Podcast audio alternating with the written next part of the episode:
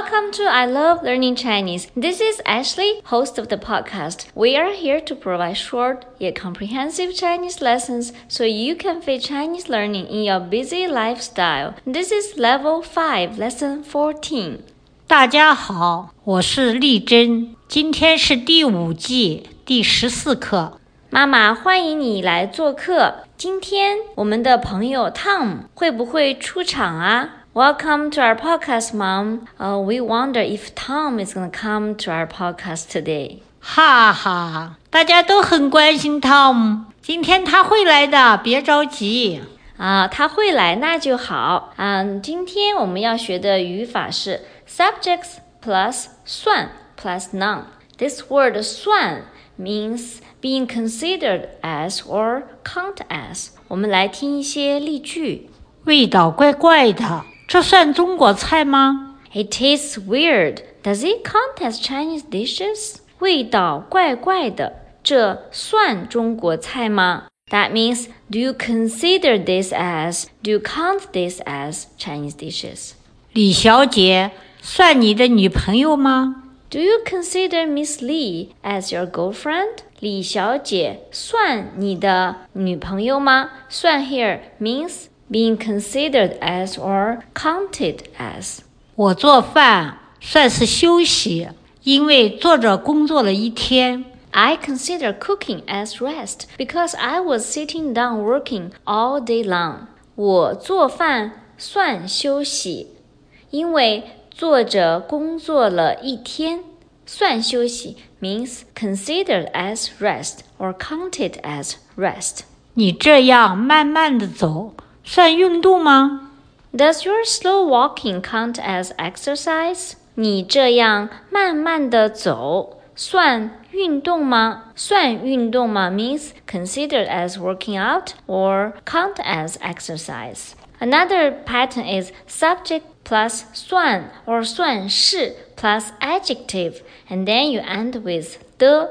在五岁的小朋友中，妹妹算个子高的。 Among five-year-olds, younger sister count as tall. 在五岁的小朋友中，we learned this grammar pattern before. 在中 that means among the group. 在五岁的小朋友中，妹妹算个子高的。算个子高的 means considered as tall or counted as tall. 在中国菜中，炒米饭算简单的。 Among Chinese dishes, fried rice is considered easy. 在中国菜中，炒米饭算简单的。Fried rice is considered simple or easy. 嗯，前几天我妈妈还做了炒米饭呢，很好吃。A couple days ago, my mom just made us fried rice, which tastes delicious. 在公司，李先生算工作最努力的。 In Mr. Lee's company, he is considered most hardworking. 在公司，李先生算工作最努力的。努力 means hardworking，最努力的 most hardworking. In Mr. Lee's company, among his colleagues, he is considered most hardworking. 这附近房子都贵，小张的房子算便宜的。House price is expensive in this area. Little John's is considered cheap. 这附近房子都贵。附近 means nearby, the neighborhood nearby. 这附近房子都贵。小张的房子算便宜的 is considered cheap. Last pattern we're going to talk about today is subject plus 不 plus 算 and then adjective. 这次考试大家都通过了。 不算难。Everyone has passed the exam. It is not considered difficult. 这次考试大家都通过了，不算难。In another word，考试不算难。The exam is not considered difficult. 你才二十岁，想要学习不算晚。You are only twenty years old. If you like to study more, it is not considered late. 你才二十岁，才啊、uh,，we learned this、uh, word a couple weeks ago. That means only. 你才二十岁，想要学习不算晚，not considered late. 今年夏天和以前一样， 不算太热。 This summer is just like previous years. It is not considered too hot. 今年夏天和以前一样，不算太热。 Not considered too hot. Actually, summer here in the city I'm living is really hot. 很热，和以前一样。这不算什么。 This is very useful expression. 这不算什么，not a big deal. You can hear this uh, all the time in our daily conversation. 别客气，这不算什么。 You're welcome. No big deal. So when people say thank you, I appreciate, uh, you can always hear this expression. 别客气，这不算什么。好，下面我们来听对话。听对话以前，我们先来学新词。家务 That means housework. 家 is house or home. 物 means uh, stuff, business. So business at home. That is housework. 洗碗 Doing dishes. 洗 is to wash. 碗 is dishes. 洗碗。倒垃圾、 Throw away trash. 倒垃圾。吸尘器、 Vacuum. 吸尘器。吸 is to suck. 尘 means dust. 气 means machine. So machine that sucks out dust. 吸尘器。扫地、 Sweep floor. 扫地。零用钱、 That means allowance or pocket money. 零用钱。一共 That means in total, totally. 好，我们来听对话啊、今天的对话呢是发生在王姐姐和 Tom 之间的。Tom，你可以帮我做家务吗？王阿姨，什么家务？我什么都不会啊。洗碗、倒垃圾、吸尘器、扫地之类的看上去都很难啊。不算难，我教你。每次帮我做家务，我给你零用钱。真的吗，王阿姨？现在就教我吧。Tom，你家务做得真好，我要给你零用钱了。王阿姨，我做的不算好，不算什么。洗一次碗算一块钱，倒垃圾也算一块钱，吸尘器扫地算三块钱，这周一共十块钱。谢谢你，王阿姨。还有什么家务我可以帮你做吗？我想想啊，还有什么家务？王阿姨，Ashley 姐姐家有什么家务我可以帮忙吗？哈哈，你还是应该好好学习啊，没有那么多时间啊。还是和平时一样，我们来说说对话的主题是什么。 So let's talk about what's the main topic of today's dialogue. 今天是讲 Tom 帮王姐姐做家务，王姐姐给他零用钱。 Today, the dialogue is about Tom's helping Wang Jie doing housework, and Wang Jie gives Tom some allowance. Tom 都做了什么家务， 得到多少零用钱？ So, what kind of housework did Tom do, and how much allowance did she get? Tom 洗碗、倒垃圾、吸尘器扫地，一共十块钱。 Hmm, according to the dialogue, Tom washed dishes, threw away trash, and she used a vacuum to sweep the floor. She got ten dollars for one week's work. Tom 是一开始就想帮王姐姐做家务吗？ Next question. Was Tom willing to help Wang Jie to do housework at the very beginning?